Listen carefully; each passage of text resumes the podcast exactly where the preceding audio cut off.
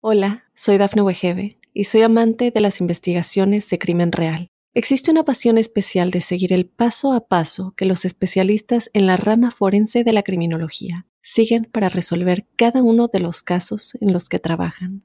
Si tú, como yo, eres una de las personas que encuentran fascinante escuchar este tipo de investigaciones, te invito a escuchar el podcast Trazos Criminales con la experta en perfilación criminal, Laura Quiñones Orquiza en tu plataforma de audio favorita.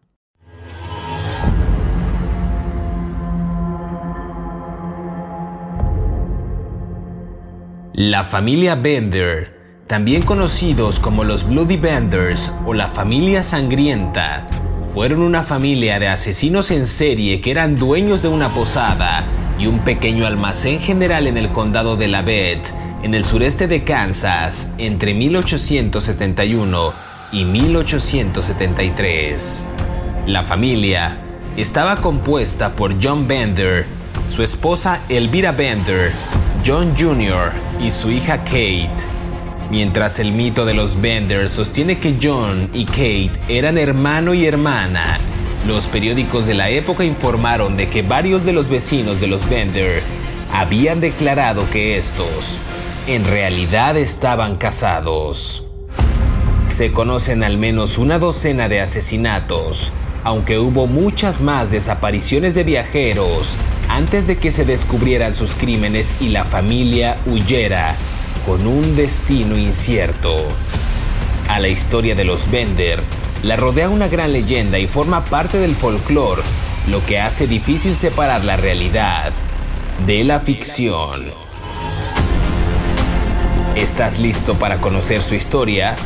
No tengas miedo, que ya empezó. Crímenes de terror.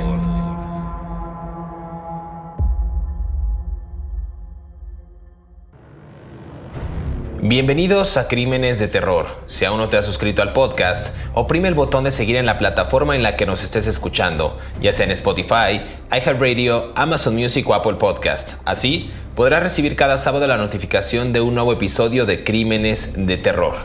En esta ocasión en el podcast hablaremos de la familia Bender, una familia de asesinos en serie que eran dueños de una posada y un pequeño almacén general en el condado de Labette, en el sureste de Kansas, en Estados Unidos, entre 1871 y 1873.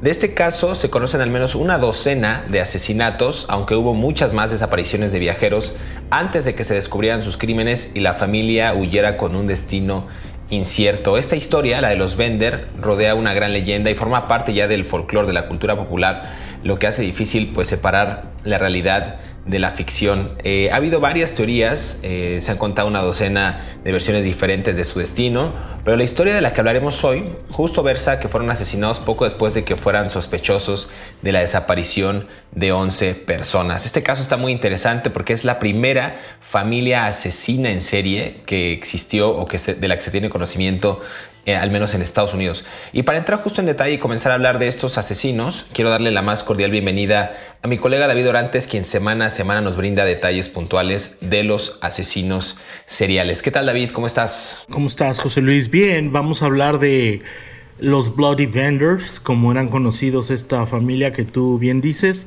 eh, encabezada por el papá John Bender, John Bender Sr., eh, y por favor pongan música de western para escuchar este podcast porque em, algo así como Ennio Morricone, ¿no? Como por un puñado de dólares porque vamos a hablar del viejo oeste, ¿no? Este, hay una hay una gran tradición de literatura violenta alrededor de la segunda mitad del siglo XIX en los Estados Unidos que generó lo que ahora conocemos como westerns y a su vez son los ah, antecedentes de la novela policíaca, ¿no?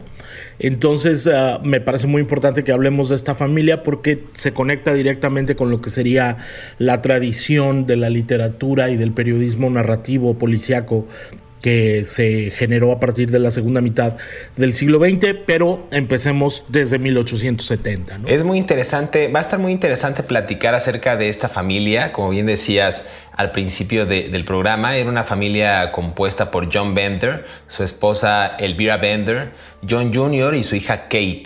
Y este, este es un mito de los Bender que sostiene que Johnny y Kate eran hermano y hermana.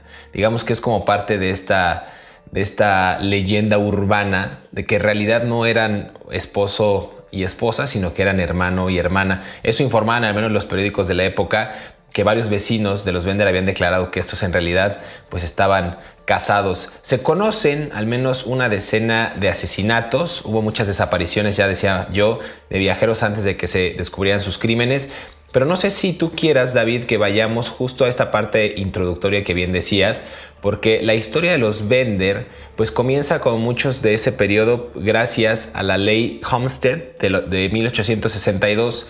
Digamos que es una, una parte de la migración después de la guerra civil.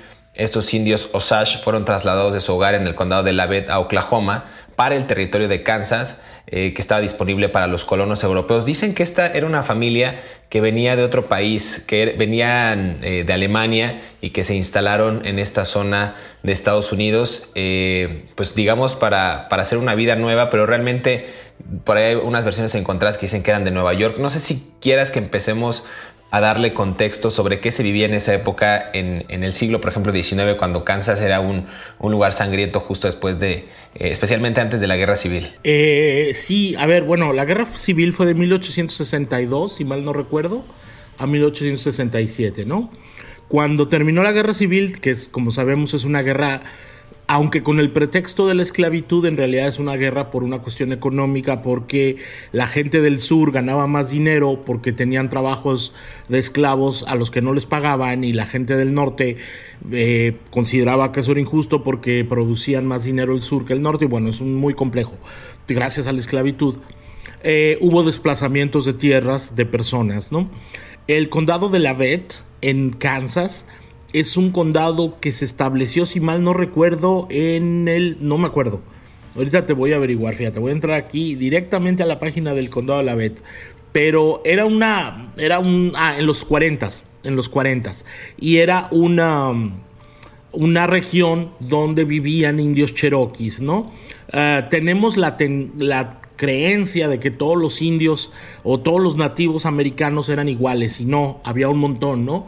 Y entre ellos no se querían además, ¿no? Este, los um, eran unos y los Cherokees eran otros. Y los desplazaron. Y como esa tierra quedó, no vamos a entrar en los desplazamientos de nativos indígenas porque de eso no se trata este podcast, aunque podría hacerlo. Pero bueno, ese es otro boleto. Eh, en esa zona se quedaron un montón de territorios inhabitados y con algunas pequeñas tribus hostiles, ¿no? Eh, entre 1871 y 1873 empezaron a desaparecer personas de esa zona.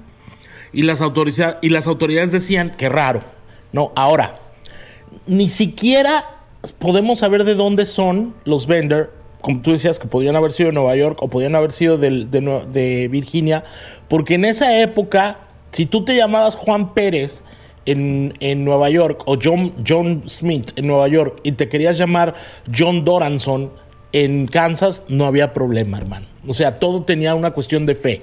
No había documentos, no había registro civil, no había nada. Entonces, empecemos por ahí. O sea, no sabemos el origen de estas personas. Ellos llegan a partir de un acuerdo con el gobierno para empezar a darle terreno a estas personas.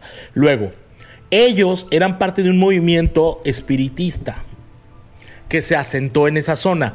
Eh, yo sé que mucha gente se va a enojar conmigo que está escuchando ahorita el podcast, pero todos los espiritistas son charlatanes. ¿eh? ¿no? Este, si a ustedes les dicen que alguien puede hablar con fantasmas, no es cierto. No, no le hagan caso, háganme caso a mí.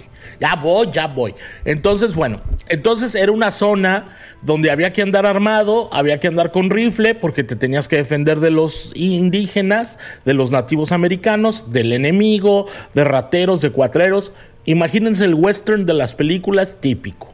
¿no? O sea, por eso les dije, pongan música de western, porque eso es de lo que vamos a hablar. Las mujeres sabían disparar, los hombres sabían disparar.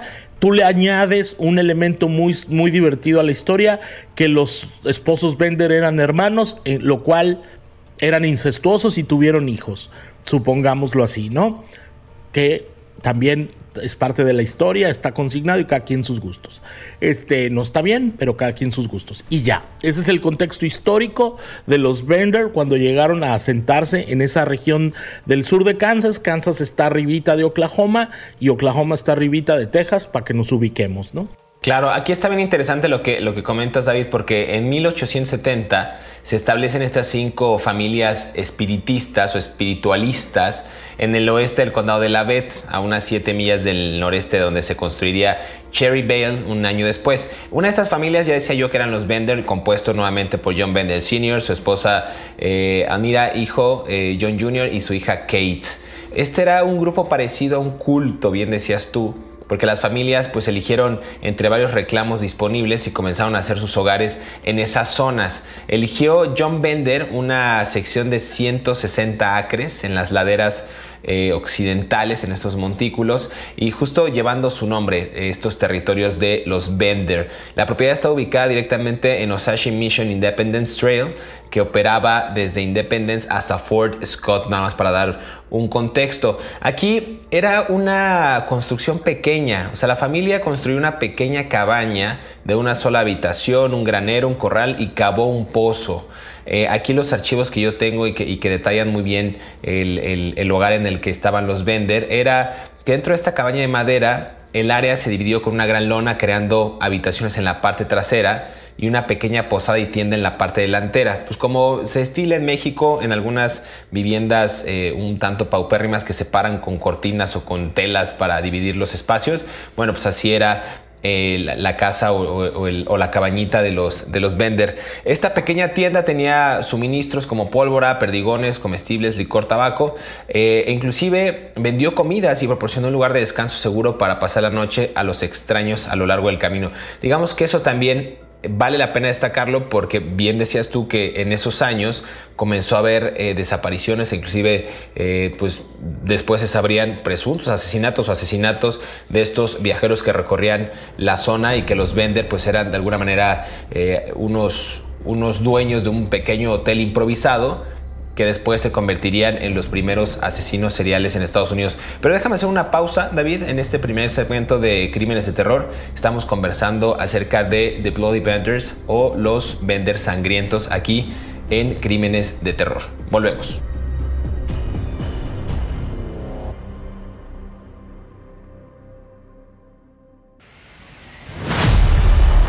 Estos son 5 datos perturbadores de la familia Bender Número 1. Algunos sostienen que la primera víctima de la familia Bender fue Joe Sowers en 1869, pero resulta imposible saber si fue realmente el primero e inclusive si fue una víctima de los Bender. Lo que sí se conoce es la identidad de algunas de sus víctimas, entre ellas el señor Jones, Ben Brown, W. F. McCrody, Henry Mackenzie, Johnny Boyle y varios hombres más sin identificar. Todos presentaban las mismas heridas, cuellos rajados, cabezas destrozadas y todos enterrados en la propiedad de los Bender. Número 2. En la propiedad de los Bender se hallaron rastros de sangre que no habían sido limpiados y una zanja en la tierra donde se encontró a la primera víctima, el Dr. York. Tras confirmar la implicación de la familia en los homicidios, las autoridades comenzaron a indagar más en la propiedad y hallaron los restos de por lo menos ocho cuerpos más, incluido el de una niña enterrada, al lado de su padre de nombre George Lonker. No presentaba herida alguna y lucía su ropa de viaje, por lo que se llegó a especular que fue estrangulada o enterrada viva. Número 3. Las víctimas potenciales llegaban a la casa por dos razones, o atraídos por Kate Bender, o en búsqueda de la posada para pasar las horas nocturnas. Siempre eran muy bien recibidos y los sentaban en el puesto de honor de la mesa a la hora de cenar, siempre de espaldas a una cortina roja. Mientras Kate, la hija, se sentaba enfrente a la espera del momento propicio para dar una señal, algunos de los dos, John, que se escondían tras la cortina roja, momento en que uno de ellos descargaba un golpe de martillo sobre la cabeza de la víctima Después, se abría una trampa bajo la víctima y ésta caía a un sótano donde le esperaba Kate madre para degollarlo con un cuchillo. Número 4. Se formaron varios grupos de búsqueda y corrieron docenas de rumores sobre que habían sido capturados y linchados los Bender, e inclusive muertos y enterrados, pero nadie solicitó la recompensa de 3 mil dólares ofrecida por ellos. La historia de la fuga y búsquedas esporádicas de los Benders continuaron durante décadas y durante los siguientes 50 años, dos mujeres que viajaran juntas, una madura y la otra joven, corrían peligro de ser acusadas de la familia Bender. Número 5. Los martillos con los que la familia Bender asesinó a sus víctimas se pueden apreciar en la actualidad en el Museo de Cherry Bell en Kansas. La fama de esta familia de asesinos fue tal que incluso contó con un museo, que finalmente cerró sus puertas en 1978 después de una gran polémica. Sigue escuchando la historia de estos asesinos aquí en Crímenes de Terror.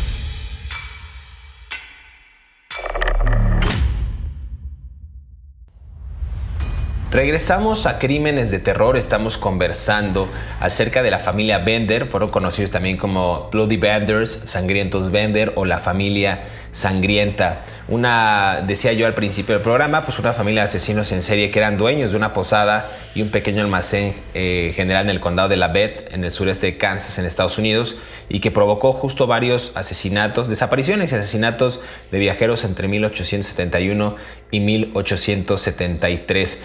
Eh, David, decíamos justo en esta parte introductoria, en este primer bloque, cómo se fue gestando, digamos, la, pues la llegada de estos sujetos de la familia Bender, que añadíamos un ingrediente pues cómico, si quieres, y un tanto morboso, que pudieron haber sido hermanos, no precisamente esposos, ser incestuosos y tener un par de hijos en esta zona, instalados en Osashi Mission Independence Trail, en esta zona que operaba desde Independence hasta Fort Scott. Interesante el recorrido que estamos haciendo. Eh, y, bueno, estos Bender parecían simplemente ser granjeros que luchaban y trabajaban duro para ganarse la vida, pero pues realmente parece que tenían otras intenciones. No sé si tenemos conocimiento de qué habrá motivado a estos sujetos a asesinar. Decían que venían de Alemania, pero probablemente decías tú que pudieron haber sido de Nueva York, de, otra, de, otro, de otro estado, porque se podían cambiar los nombres ya que no existían pues instancias o, secretarías, si queremos decirlo, en, México y América Latina que detallaran quién era cada persona, número de seguridad social o registro civil pero una familia bastante fuera de serie. Sí, a ver, para empezar empezamos con el papá, ¿no? John Bender no hablaba bien inglés. Hablaba una cosa como gutural, casi como en gruñidos, y se le entendía muy poco y no hablaba inglés. Elvira tampoco, tampoco hablaba bien inglés o muy poco, ¿no? Ah, era una señora que no le gustaba a sus vecinos, era bastante fea, por así decirlo, y los, las vecinas le decían la diabla. ¿no? She Devil. Eh, luego estaba el hijo, John Bender, que era un muchacho más o menos este, atractivo para la época, de cabello castaño, hablaba bien inglés, pero con el acento muy marcado en, en, en alemán. Y ahora quiero centrarme en la muchacha, en Kate. Kate era espiritista y decía que podía curar cosas, curar enfermedades son charlatanazos. Cualquier persona que te diga que cura enfermedades son charlatanazos. Pero bueno, de eso no vamos a hablar ahora. Y que tenía poderes sobrenaturales. Pero en 1870, con la ignorancia supina que había entre los inmigrantes en los Estados Unidos, pues tú se la creías. Si ahorita se la creen, imagínate en esa época. Pero bueno, y ella daba conferencias y realizaba sesiones de espiritismo. Y además era muy bonita, muy atractiva. Y aquí súmale otro caso. Ella defendía el amor libre, o sea, ahora le dicen poliamor, creo, ¿no? Poliamor, exacto. Sí. Ah, sí, tú, tú sabrás más de esas cosas. Porque eres joven, no por otra cosa, ¿no? Yo soy un viejito con costumbres antiguas. No porque lo practique. Exactamente. Bueno, y entonces, eso, si tú ves a una muchacha defendiendo el poliamor en 1870 y tú eres un cowboy que tiene tres semanas viendo puras vacas, ¿a qué casa vas a quedarte a vivir cuando vayas pasando por el condado de la, la Kansas? Pues a la de los Bender. Y gracias a eso, ella atraía muchas personas que luego fueron desapareciendo y desapareciendo. Otra cosa que es un poco rara es que los Bender eran más o menos cristianos y asistían a la iglesia del domingo en Harmony Grove. Mm, pero bueno, eh, ahí está el caldo de cultivo y en 1871 traca atrás, empezaron a desaparecer personas que pasaban por ahí, ¿no? Está interesante el caso de, Kate eh, en, específico, porque bien decías que era una curandera, una psíquica autoproclamada que daba conferencias sobre espiritismo. Y aquí algo bien interesante porque también esta mujer que tenía una, una belleza exuberante para la época, decían que era de cabello castaño rojizo y que deseaba notoriedad, bueno, pues defendía el amor libre o poliamor, pero también justificaba el asesinato en sus conferencias. Eso es muy importante aclararlo.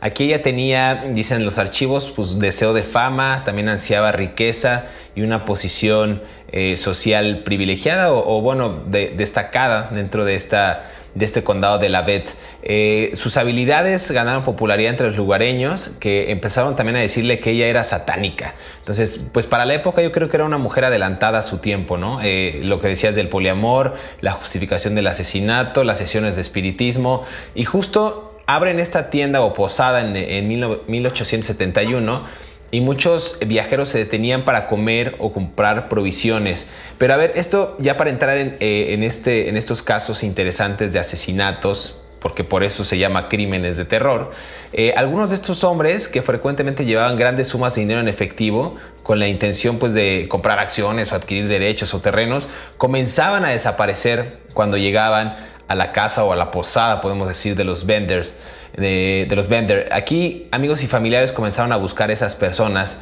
que desaparecían constantemente y pudieron rastrearlos hasta Big Hill eh, Country en el sureste de Kansas.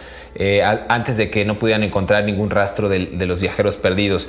No sé si aquí hay un, una especie de modus operandi se enfocaban en personas acaudaladas o eran personas, eh, la mayoría hombres o la mayoría mujeres. ¿Qué sabemos de esos casos, David? Porque estos primeros viajeros desaparecidos pues no generaron una alarma general en el área, pues ya que no era raro durante esos días que los hombres pues continuaran su viaje hacia el oeste, como si fuera en verdad una película western, una película eh, con, con tonos country, pero pasaba el tiempo y las desapariciones se hacían más frecuentes y para 1873 dicen que esta región pues ya se había convertido eh, en, una, en una zona como si fuera el, famosísimo Triángulo de las Bermudas que entraba gente y ya no salía de ahí, desaparecía. Hablando de supercherías, fíjate nomás, porque luego ¿por qué te regaña uno?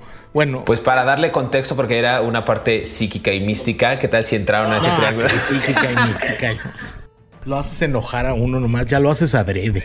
Bueno, fíjate, en 1871, en, en un arroyo que se llama el Drum Creek, Creek es arroyo, eh, se encontró un hombre a quien le habían aplastado el cráneo. Cráneo, el cráneo, hoy nomás, el cráneo y la garganta lo, lo golpearon y le habían cortado la garganta con una navaja. Eh, en febrero de 1872 encontraron a dos hombres que tenían exactamente las mismas heridas que el otro, ¿no? El que, el, que se llamaba Jones. Y para 1873 los reportes de tantas personas desaparecidas y que aparecían muertas eran tan comunes que la gente ya ni pasaba por ahí, como tú bien dices, ¿no? Eh, era una zona, a ver, mucha gente estaba yendo hacia San Francisco, mucha gente estaba yendo hacia los, hacia las minas de oro, hacia California, hacia todas esas regiones, ¿no? Mucha gente estaba bajando de los estados del norte hacia Texas, que está bien en un territorio hostil. Entonces toda esta gente traía dinero. Y toda esta gente traía propiedades o tenía reclamos de tierra que el gobierno les había ofrecido. No voy a entrar en detalles de por qué había un montón de gringos uh, güeritos de Virginia en Texas antes de 1836, pero eso porque no es clase de historia, pero bueno. Entonces ellos iban pasando por esa zona, eran gente que buscaba ganarse la vida y los Creek, eh, digo, los, ¿cómo se llaman? Los Vender, cuando pasaban cerca de su posada, la Vender Inn, Posada Inn, este, los secuestraban y los mataban. Yo tengo la teoría, aunque por supuesto es, en el tiempo es imposible saberlo, que la chica Kate era el gran gancho para traerlos, ¿no? O sea, una muchacha bonita, joven, que creía en el poliamor y todos estos rollos y los traía. Ahora, y que los cómplices eran el papá, la hermana y la madre, ¿no? Ahora, ¿eran realmente familia? No lo sabemos. Hay versiones que dicen que unos nacieron en Noruega y otros en Alemania y otros en Holanda. ¿Eran realmente esposos? No lo sabemos. ¿Eran, eran familia? No lo sabemos. ¿Qué tal que urdieron todo esto desde que estaban en Nueva York? ¿No? Por ejemplo. Y ahí era tan conocida la desaparición de personas que, que se tuvieron que formar comités de rancheros en Texas, Rangers, que andaban a caballo detuviendo a cualquier sospechoso para tratar de resolver los crímenes. ¿no? Solo se les comprobaron 11, pero probablemente mataron a muchos más. Aquí hablan sobre un método de asesinato eh, que las víctimas potenciales llegaban a la casa por dos razones. Y bien lo comentas tú, por Kate Bender, que era en ese momento de la familia, era la, más atractiva, la chica que, imponía más por su belleza, o en busca de la posada para pasar las horas eh, de la noche en este Bender Inn, en esta posada, en este pequeño hotel, siempre eran muy bien recibidos, dicen algunos eh, medios de comunicación. Los sentaban en el puesto honor de la mesa a la hora de la cena, siempre de espaldas a una cortina roja y dicen que mientras Kate, la hija, se sentaba eh, enfrente a la espera del momento propicio, eh, ellos daban justo como una señal o algo, se escondían detrás de esta cortina roja, roja y en ese momento le, le, propinaban un golpe con un martillo sobre la cabeza a la víctima.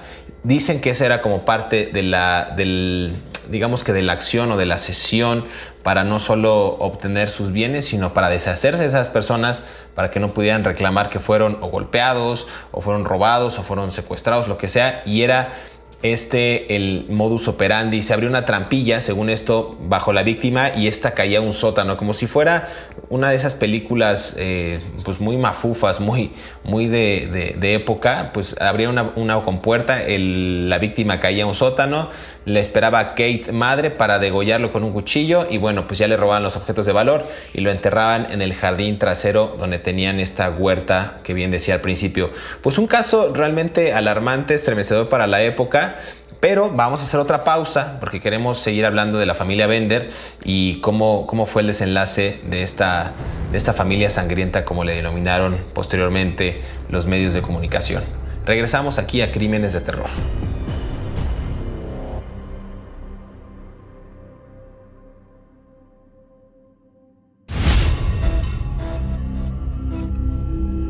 Durante años, la gente culpó a los indígenas de la tribu Sashi de las desapariciones, pero una vez que el condado inició una investigación formal, los Bender hicieron las maletas y desaparecieron de la bed sin dejar rastro. Nunca se supo nada de los Bender. Algunas personas creen que se separaron y que adoptaron nuevas identidades, pero nadie lo sabe a ciencia cierta. Sigue escuchando la historia de estos asesinos aquí, en Crímenes de Terror.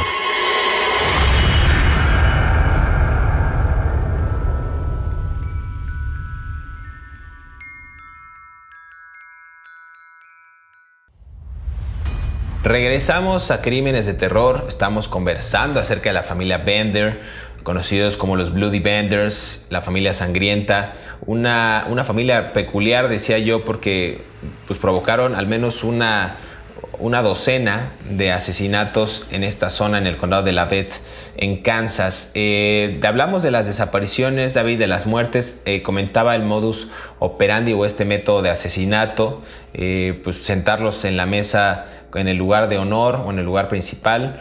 Eh, la, chica Kate pues impactaba a cada uno de los viajeros con su belleza, después pues le propinaban un golpe con un martillo en la cabeza, el cuerpo caía sobre una compuerta, la madre que estaba abajo los degollaba, o sea, una cosa digna de un espectáculo de terror o de un capítulo de American Horror Story, quien ha visto esa serie en las plataformas de streaming. Algo realmente aterrador y quizás pues muy duro para la época. Y cómo lo que me llama la atención del caso es cómo colaboraban todos los elementos de la casa o del, del Bender Inn, de esta posada, para asesinar a personas con el fin de obtener estas jugosas ganancias o reclamos de propiedad o dinero o eh, intenciones de compra. Una familia peculiar para la época, los primeros asesinos en serie, en grupo, digamos, en Estados Unidos, David.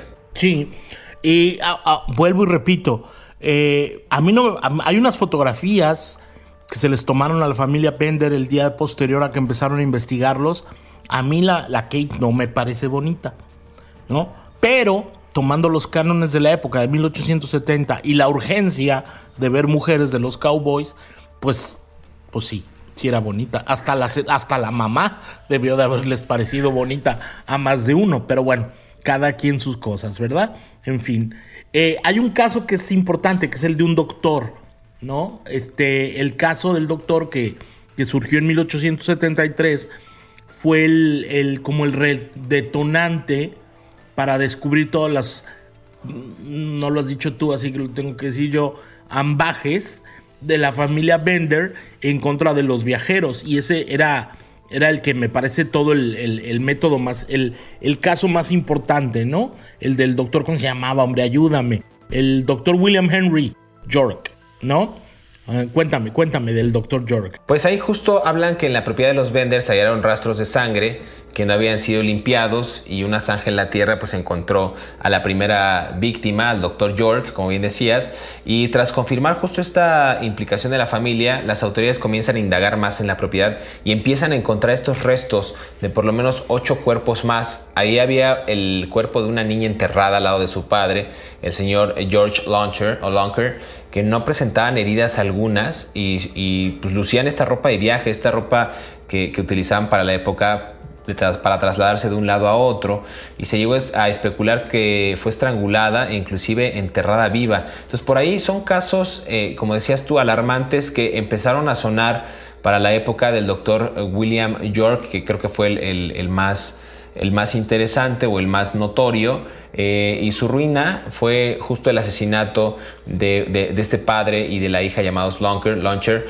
Eh, y esto también en el invierno de 1872, el señor Lonker y su hija se fueron de Independence eh, a Iowa, pero nunca se supo más de ello. Y en la primavera de 1873, el doctor York se encargó de buscar a los Lonker y se detuvo en las casas a lo largo del camino para hacer preguntas. Entonces me parece ahí que los casos están vinculados y los dos pues tuvieron un destino pues fatídico. Dicen que el doctor York tenía dos hermanos, uno que vivía en Fort Scott y otro en Independence y ambos sabían digamos que estos planes de viaje y cuando no pudo regresar a casa comenzó la búsqueda del médico desaparecido y lo encontraron en esta casa. Entonces, pues, insisto, creo que la familia quería eh, pues no dejar rastro sobre estos crímenes, sobre estos zambajes y quien se dedicara a quizás increparlos o investigarlos, pues también tenía un final pues no tan grato, un, un final no feliz. Sí, lo que pasa es que el doctor York desapareció cuando había llegado a la casa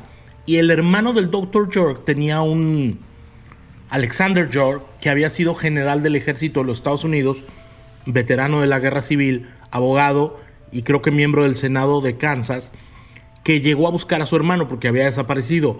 Y los uh, Bender dijeron, sí, él estuvo aquí, pero se fue y tuvo problemas con los indios, ¿no? O los Cherokees, ¿no? O los Osages. Y el hermano dijo, pues puede ser, porque mi hermano es muy atrabancado y capaz que sí se, se peleó con los York. Pero luego volvió con 50 hombres armados a la casa de los, de los Bender y los empezó a interrogar y empezaron a revisar todas las granjas de la zona. Una muchacha que vivía en otra granja dijo que se había escapado de, la vivienda de los, de los Bender porque mm, la mamá, si mal no recuerdo, la había amenazado con cuchillos. Los dos Bender jóvenes, Karen y ¿cómo se llama el otro? El muchacho John, no me acuerdo. Este lo, lo negaron todo. Pero cuando, pero cuando empezaron a investigar, eh, Elvira les lanzó una maldición en el café que se estaban tomando, ¿no? Acuérdense, cualquier persona que diga esas cosas es un charlatán. Pero bueno, les mandó una, una maldición sobre el café que estaban tomando y los, el York se dio cuenta que la mujer en realidad hablaba más inglés del que decía, ¿no? Y que todo era una charada, ¿no? Para fingirse. Y fue cuando empezaron a investigar y fue cuando empezaron a encontrar los cuerpos de las personas que estos hombres habían, eh, eh, eh, habían empezado, habían matado. e incluso pidieron que los colgaran, pero bueno, vamos poco a poco. Sí, para, para ir avanzando justo nos quedan algunos minutos, pero lo que bien dices, ¿no?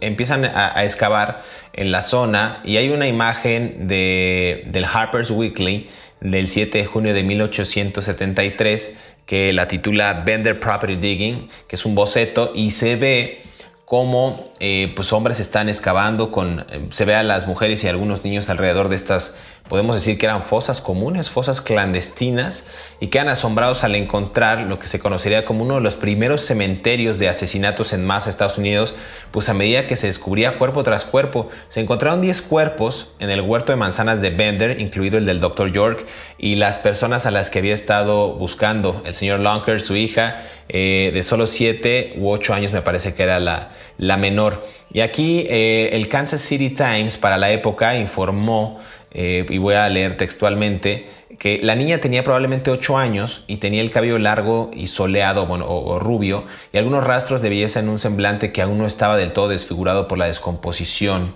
Un brazo estaba roto, el esternón había sido hundido, la rodilla derecha había sido arrancada de su sitio y la pierna doblada debajo del cuerpo. Nunca se había registrado nada parecido a esta repugnante serie de crímenes en toda la historia del país. Y me parece a mí interesante porque pues como bien dice el artículo del Kansas City Times en esa época, pues era espantoso descubrir un cuerpo de una niña que tenía múltiples heridas eh, y, vaya, para, insisto, para la época era algo realmente aterrador. Y hay una imagen muy peculiar de estas que, son de la época, que son ilustraciones o bocetos, ah, que, que, detalla, por ejemplo, en cuánto espacio estaban las tumbas de los muchos que mataron los Bender. Y era una cosa brutal, uno encima de otro, uno al lado de otro, con escasos centímetros o metros, que podían decir aquí estuvo tal persona, estuvo tal persona, y a mí me parece aterrador. Todas las muertes dicen que los Bender ganaron solo alrededor de 4.600 dólares, dos tiros de caballos y carretas, un pony y una silla de montar. Eso fue como lo que obtuvieron eh, pues, al asesinar a estas personas. Algo interesante, insisto, para la época, David. Pues sí, es un. Mira, podemos hablar dos horas de este caso, porque eh, luego se escaparon, dijeron que los habían matado, luego agarraron a, una, luego andaba otro en Chicago diciendo que era uno de los venders y se suicidó, agarraron al papá vender en Montana, luego el otro hijo decían que andaba acá en Texas, la hija también. La verdad, la verdad, la verdad, podría dar para, para cinco capítulos de crímenes de terror. Mm, en total fueron 20 víctimas, más o menos, las que se recuperaron, que se identificaron. ¿no? Pero probablemente mataron a muchísimas más, ¿no? O sea, la verdad es que encontraron huesos por todos lados, cráneos, personas apiladas por todos sus, por todos los, eh, la tierra de sus aledaña ahí a su, a su posada, e incluso algunos los enterraron abajo de huertos de manzanas, eh, así que si usted va por esa zona de Kansas y se come una manzana, probablemente se esté comiendo el ADN de alguno de las personas que, mataron los Bender. Eh, así que, eh, bueno, ya están avisados, ¿no? Digo, no sabía uno, ¿no? Este es una historia, a mí me parece espeluznante porque además habla un poco de cómo se vivía en esa época en los Estados Unidos, en el Midwest, y cómo pues te podían matar por un pony, ¿no? Por un caballito, por un burro, ¿no? Imagínate. Pues la necesidad de la, de la época hizo que se cometieran esta serie de crímenes y que una familia, los Bender, la familia sangrienta, pues se dedicaran a cometer ambajes en contra de los viajeros en esta posada Bender. Se dice que de la familia se descubrió que Bender, el hombre era llamado John Flickinger de Alemania o Holanda y que la mujer, eh, decían Kate, eh, que presuntamente le habían asesinado porque había ido había huido de Cherry Vale con todo el dinero en efectivo y los objetos de valor que les habían quitado a sus víctimas. Como bien dices, fueron muchas versiones, fueron muchas teorías. Lo cierto es, y creo que lo, interesante del caso, que sí mataron a estas casi 20 personas o más de 20 personas, y lo hicieron en una propiedad como lo han hecho otros asesinos de los que hemos conversado en crímenes de terror. Sí, hay un elemento literario que me parece importante.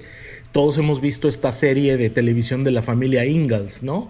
de la casa en la pradera, ¿no? De la pequeña casa en la pradera, Los Ingalls, ¿no? Que es una serie de televisión de los años 70, que está basada en un, en un libro de Laura Ingalls Weiler, ¿no? La más chiquita que escribe. En el libro, que se publicó en los años, eh, a principios del siglo de 1930, creo, y ella eh, recuerda sus memorias, sus recuerdos de infancia, menciona a los Benders, porque ellos vivían en, en Kansas. Y el papá de Laura Ingalls fue uno de los vigilantes que anduvo buscando a los, a los Bender cuando se escaparon o que anduvo investigando los crímenes. Entonces hay una conexión entre la literatura, la televisión del siglo XX y los crímenes de estos hombres, ¿no? De estas personas y de estas mujeres. Vamos a ver si hacemos un segundo episodio de los Bender o seguimos con otros criminales. La verdad es que este caso es muy interesante y podríamos analizarlo de diferentes aristas, pero muchas gracias David. Es hora de despedirnos, pero queremos agradecer a todos aquellos que cada sábado sintonizan un nuevo episodio de Crímenes de Terror. Recuerden que estamos leyendo sus comentarios a través de las redes sociales de Mundo Now y también a través de nuestras cuentas personales. Recuerden que pueden repetir el podcast cuando quieran y a la hora que quieran y no se olviden suscribirse en las plataformas en las que estamos disponibles en Spotify, en Apple Podcast, en Amazon Music y Radio para que les llegue la notificación y sean los primeros en disfrutar de estas aterradoras historias. Muchas gracias David, nos escuchamos en el próximo episodio de Crímenes de Terror.